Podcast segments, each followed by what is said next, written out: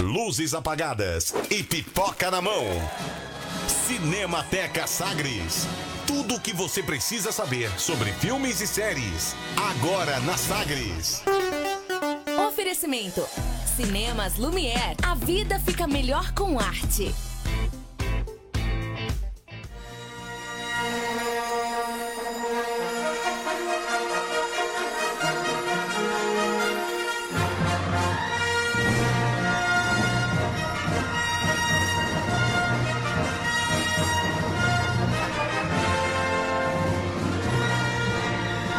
Ah, eu quando ouço essa trilha, eu já me acomodo assim na cadeira, já fico imaginando como se eu estivesse ou numa poltrona de cinema ou no meu sofá e, e penso, eu vou passar uma pelo menos duas horas e meia aqui agora na frente da TV ou da tela de cinema, eu já me. Só de ouvir a música eu já me acomodo, assim, tá vindo.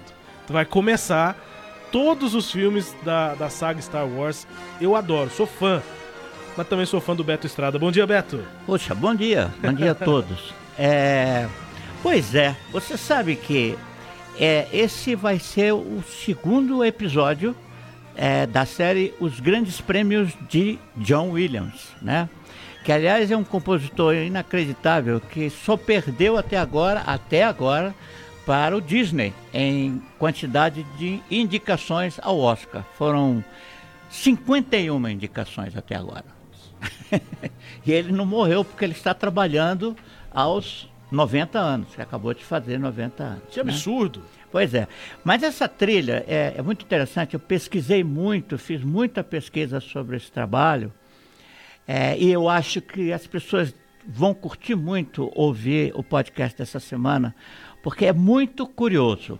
Por exemplo, quando a gente ouve a marcha fúnebre de Chopin, que estamos ouvindo, aí estamos ouvindo? Agora estamos.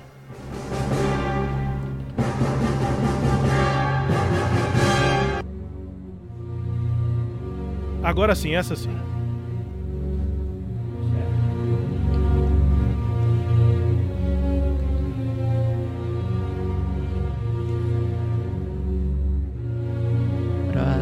É?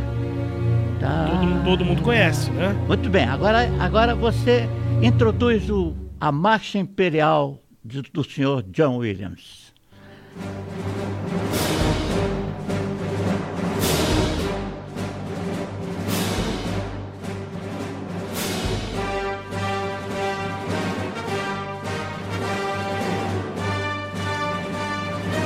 Aí, tá vindo o lado sombrio da força, o Darth Vader, credo. Pois é, a grande diferença da música de Chopin, que é a marcha fúnebre, é que ela é triste e melancólica. A mesma melodia o John Williams usou e fez uma música forte e maldosa, cheia de maldade. que é a música do personagem Darth Vader. Né? Darth Vader. Mas, o, Vader, o, mas, João Paulo Tito comentou aqui que é a morte em pessoa. É a morte em pessoa. mas é, não é só esse o, o a, a, as, as referências. É, na trilha de Guerra nas Estrelas tem referências de músicas de Tchaikovsky, Richard Wagner, é, Igor Stravinsky, é, Gustav Holst, que é o rei do, do ostinato, se alguém não sabe o que é a palavra, o que significa ostinato, é quando vocês ouvem uma frase melódica que ela fica se repetindo, repetindo, repetindo, repetindo, repetindo, repetindo, entendeu? E em cima dessa repetição vem outras melodias, né? Isso é ostinato. O cara que usa muito isso é o Gustavo Hust. Por exemplo, no filme O Gladiador, musicado pelo senhor Hans Zimmer, foi absolutamente levado, tomou de emprestado a música é, The Planet Mars, o Mensageiro da Guerra, que é exatamente igual uhum. ao, a, ao tema da guerra em O Gladiador. Então, o que eu quero dizer com isso tudo é uma coisa simples. Se Bach, se Mozart, se Wagner, né, tivesse vivo, eles estariam fazendo música de cinema. então, sem dúvida, sendo base para as melhores trilhas, claro, né? claro como essas aqui claro. da, da Guerra nas isso Estrelas. Tudo, isso tudo aconteceu porque o George Lucas, ele não queria, ele queria fazer exatamente como fez Stanley Kubrick, ou seja, usar músicas eruditas no filme dele. Aí o amigo dele, o, o Steve Spielberg, foi lá e disse, não, dá uma, dá uma chance pro John Williams, ele vai fazer um negócio bacana para você. Deram a chance e deu no que deu, né? Deu no que deu. Só que ele de, deixou claro, tem que ser com sabor de música erudita.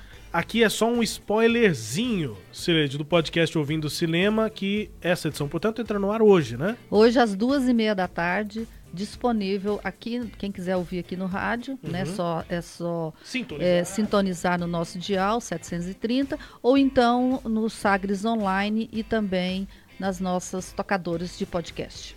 Sem tanto spoiler, mas eu vou ouvir sem dúvida nenhuma. Acho que você vai achar bem curioso. Abraço, Beto Estrada, bom trabalho. a todos, um bom fim de semana para todos. Bom fim de semana, bom finzinho aí de de semana, quinta e sexta-feira. Na quinta-feira é dia de cinema aqui na Sagres, a última chamada, você compartilha, ainda dá tempo de compartilhar a nossa live no Facebook de forma pública e aí você concorre a um par de ingressos com cinemas Lumière. A partir de agora aqui no nosso quadro Cinemateca Sagres, além dos destaques do podcast Ouvindo Cinema, com o Beto Estrada também, destaques, estreias desta semana com João Paulo Tito. Oi João, bom dia! Bom dia Rubens, bom dia Jordana, Cileide, Beto e todos os nossos ouvintes, né? Saudades. saudades. Hashtag saudades. Hashtag, hashtag SDDS. Saudades. tudo bem, João? Tudo bem, tudo tranquilo. Vamos lá. O que, que nós temos aí para essa semana? Bom, essa semana a gente, eu trouxe quatro filmes. Aliás, é, são quatro filmes, mas um a gente já cansou de falar aqui, porque ele Ganhou o prêmio em Cannes, depois estreou aqui em circuito reduzido e agora entra de vez em circuito nacional para quem quiser assistir, que é o Vida Invisível, né? A Vida Invisível. É um filme do Karim Ainuz, que é um grande cineasta pernambucano, fez aí Praia do Futuro, Céu de Sueli, Madame Satã e é representante do Brasil numa vaga pela disputa Oscar 2020, né? Esse filme, A Vida Invisível que, que seria o Bacurau, mas aí foi esse. Exatamente, era ficou uma, entre os dois, diz que deu uma disputa danada lá na Academia Brasileira de Cinema para decidir qual iria, se era o Bacurau ou esse, e optaram por esse, é, talvez pelo apelo um pouco maior é, no público na Academia Americana de Cinema.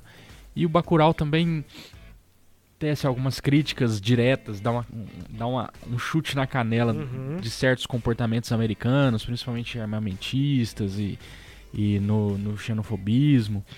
Então eles preferiram, optaram pela vida invisível, também pela presença da Fernanda Montenegro, que é muito forte, né?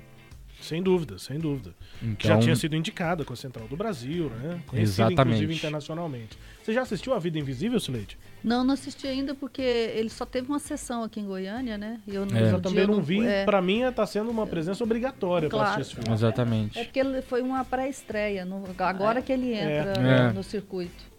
Talvez para atender alguns critérios de alguns festivais. É, a data oficial de estreia foi 21 de setembro, se não me engano.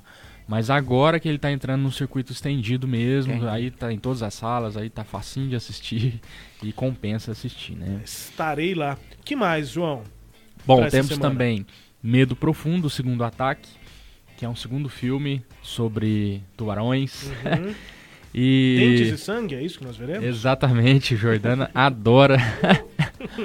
Agora, o grande, o, o lance interessante disso é que é um filme que se passa no Brasil. Né? É um filme é, do Reino Unido, mas turistas vêm para visitar Recife. Ah, mas se alguém vai para a praia com medo de tubarão, agora com filme de tubarão se passando no Brasil, acabou. Exatamente. O goiano que vai para o mar agora vai, vai, morrer de medo. Já, já tínhamos medo, né? Agora que o pessoal vai levantar essa mitologia aí. E aí os turistas vão conhecer as ruínas de uma cidade sub subaquática lá em Recife. E durante o passeio pelo fundo do mar, eles topam aí com os moradores locais, né? Não vai ser desses filmes que os brasileiros falam espanhol, não, né? Olha. Será? não ah, coloque minha mão no fogo. Eu já vi um né? filme que o pessoal dizia no filme que a capital do Brasil era o Rio de Janeiro. Sim, se não me engano é... é... Eu sei o que vocês fizeram. É, eu sei que vocês fizeram no verão, passado. passado. Aí eles é. fazem lá uma, uma, uma, gincana, uma provinha. E aí, qual que é a capital do Brasil? Aí o cara fala, não, é São Paulo. Eu falo, não, tá errado, é Rio de Janeiro. É, Eles falam exatamente. isso no filme. Credo. A gente dança Buenos salsa, Aires. Né? É, o brasileiro rumba, dança é, rumba, rumba, salsa exatamente. e fala espanhol.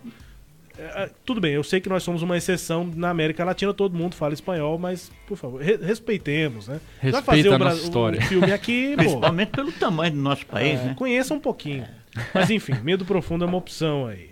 O que, que é esse Exatamente. Midway uh, Batalha em Alto Mar? Do que, que se trata, João? Esse é um filme de ação, guerra e história que, que vai falar sobre a Batalha de Midway em 1942, que aconteceu no Oceano Pacífico, envolvendo ali a Marinha Imperial Japonesa. E, e o que, que acontece? Essa foi uma batalha crucial para o desfecho da Segunda Guerra Mundial, né? Então agora a gente vai ver. É, é engraçado que fala batalha alto mar, a gente imagina navios, mas o forte do filme são batalhas aéreas, uhum. né? Tem cenas muito interessantes de combate aéreo é, e a gente vai ver aí o Woody Harrelson como um Isso é uma refilmagem, né? Porque já foi feito no Midway. Sim, já foi feito. Na década de 60, se eu não me engano.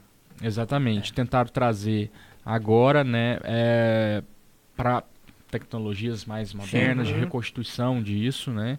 Então é um filme que promete trazer mais esse ponto de vista sobre a guerra. O ponto, o ponto forte não são é, não é a tentativa de, de, aproximar o espectador da guerra em si, mas de compreender um pouco mais o fato histórico. Não é como um soldado do, do resgate do soldado Ryan, por exemplo, que a gente quase sentiu a perda de um braço ali no meio daquela. É. Daquele... Ou mesmo o filme Pearl Harbor, né? O, o Pearl Harbor é mesmo, exatamente. Que, que, é, que né? culmina, né? O Midway encaminha para Eu, eu ainda não cheguei na batalha de Midway, Sileide, mas tem uma série, não sei se você já viu, Sileide, na Netflix, que é a Segunda Guerra em cores. Você não, já viu não, alguma chamada, não, não nada? Vi, não. Zapeando ali na Netflix, ainda não te apareceu. É bom, viu? É. Pegaram aquelas imagens históricas, imagens todas reais, não é filme, é série, documentário. Só que pegaram as imagens da época e fizeram todo um trabalho de, de tecnologia colocando cores. E aí você vê as marchas lá do exército nazista todo vermelho e tal. Claro, isso é artificial, mas é interessantíssimo. Netflix, e aí, na Netflix, ah. é a Segunda Guerra em Cores. Ah. É, e aí você encontra lá. É bem legal. E ele vai bem cronologicamente. Eu agora estou em 1941, aquela tensão toda com bombardeios que chegavam em Londres e tal, aquela, aquele momento. Depois que Hitler já conquistou a França e tal, e a Europa, então a, a, os alemães dominando a Europa e fica ali o Reino Unido ainda antes da entrada dos Estados Unidos na guerra. Em 41. Tô nesse ponto, tô assistindo a série ainda, mas é assim, é impressionante. Você vê a realidade da guerra com essa tecnologia de colocar cor em uhum. imagens que eram muito ruins, né?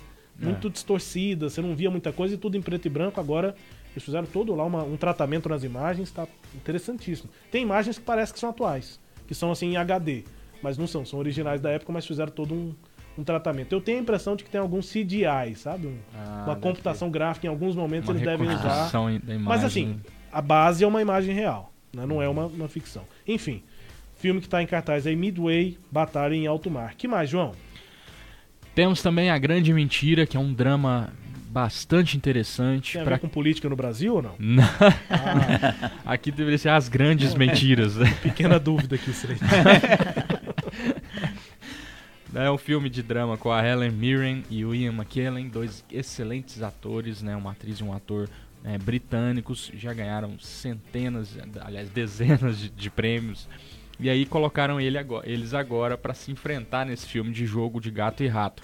O McKinley é um golpista de internet e ele não resiste a aplicar o seu golpe mais uma vez na viúva é, é, Beth McLeish. Que coisa. É. E aí, pela internet, né, ele começa a tentar aplicar o golpe ali, mas à medida em que ela vai abrindo a vida dela e, e sendo envolvida por ele, ele começa a se preocupar com, e, com ela também. Então gera uma certa. aquele jogo ali, ela começa a desconfiar, ele corre e tal. E, é, nessa espécie de jogo de gato e rato, né? É um drama bem legal que foge dessa proposta é, mais comercial que tem sido uma tendência, né? Arrecadar dinheiro, grandes franquias. É um filme simples, como diz a crítica americana. É um filme para adulto que não uhum. quer ao contrário do que o Scorsese criticou, não quer ir para o parque de diversões, né? que é um filme com uma proposta direta, uma história envolvente e um bom cinema, uma boa direção, né? uma boa cinematografia. Legal. É, para finalizar, tem também a dica do, de, um, de um festival, João, antes daqui do, do sorteio de, de ingressos? Sim, para finalizar, começou agora dia 18 a terceira edição do Lanterna Mágica, né? Festival Lanterna Mágica, que é um festival internacional de animação Vai até o dia 24 de novembro, domingo, com sessões no Cinecultura, sessões diárias. São mais de 110 filmes de diversos países do mundo, divididos ali em sete mostras diferentes, né? Tem duas mostras competitivas, uma nacional, uma internacional, e aí tem o painel infantil, o painel de longas, o painel latino-americano e o painel de animações goianas. Então, para quem não sabe, Goiás também produz excelentes animações. Temos até a escola de animação lá do Márcio Júnior, da Márcia Deretti, é, à frente disso. Fica a dica, até o dia 24 de novembro, entrada só dois reais. Legal. Na verdade, dois é um preço sugerido, né? O mínimo, mas se você ir uhum. gostar, você pode pagar até mais do que isso. Esse formato, quiser. né? Você paga o que. Quanto vale? Paga quanto paga vale, quanto o mínimo é vale. é dois reais. Exatamente. Legal. É, nós finalizando aqui o Cinemateca Sagres de hoje, quinta-feira, tem sorteio de um par de ingressos com cinemas Lumière, Jordana Ágata. Isso aí, João Paulo Tito, um número de 1 a 9. Número 8. Número 8, quem ganhou um par de ingressos dos cinemas Lumière foi o Jonathan Oliveira. Parabéns, Jonathan. Valeu, Jonathan. Obrigado pelo compartilhamento aqui, pela audiência. E aí a gente entra em contato com você para entregar aqui um par de ingressos com os cinemas Lumière no Cinemateca Sagres de hoje. João Paulo Tito. Saudades quase assassinadas. Vamos matar essa saudade com um abraço daqui a pouco. Pronto. Abraço, João. Até quinta que vem. Valeu, Rubens. Obrigado, Jordana, Cileide, Beto e a todos os nossos ouvintes. Vou puxar o João Paulo Tito para um cafezinho daqui a pouco. Ô, Beto Estrada, um abraço. Então, eu queria aproveitar e mandar um abraço ao senhor Norberto Salomão, ah, seu é pai, bom, né? O senhor seu pai, né? que eu queria convidá-lo a assistir, a, a assistir não, assistir, ouvir, ouvir. o podcast os grandes prêmios de John Williams. Ele vai Boa. curtir, hum. principalmente sendo um professor de história, Ele vai, adora. vai curtir muito. Ele adora. Tá Valeu, gente. Um abraço. Um abraço. Sim, Cileide Alves. Tchau, Rubens Salomão. Calma. Tchau, Jordana. Tchau a todos vocês aqui da bancada e aos nossos ouvintes. Hoje a Cileide vai falar dois tchauz. Você ouviu Cinemateca Sagres.